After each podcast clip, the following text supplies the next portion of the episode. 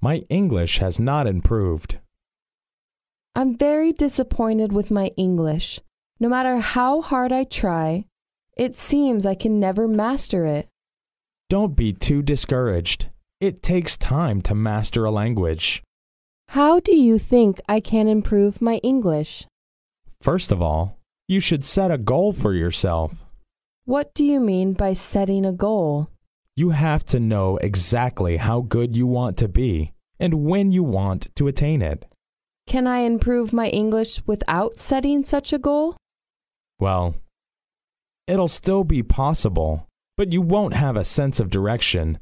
Therefore, I strongly urge you to make one for yourself.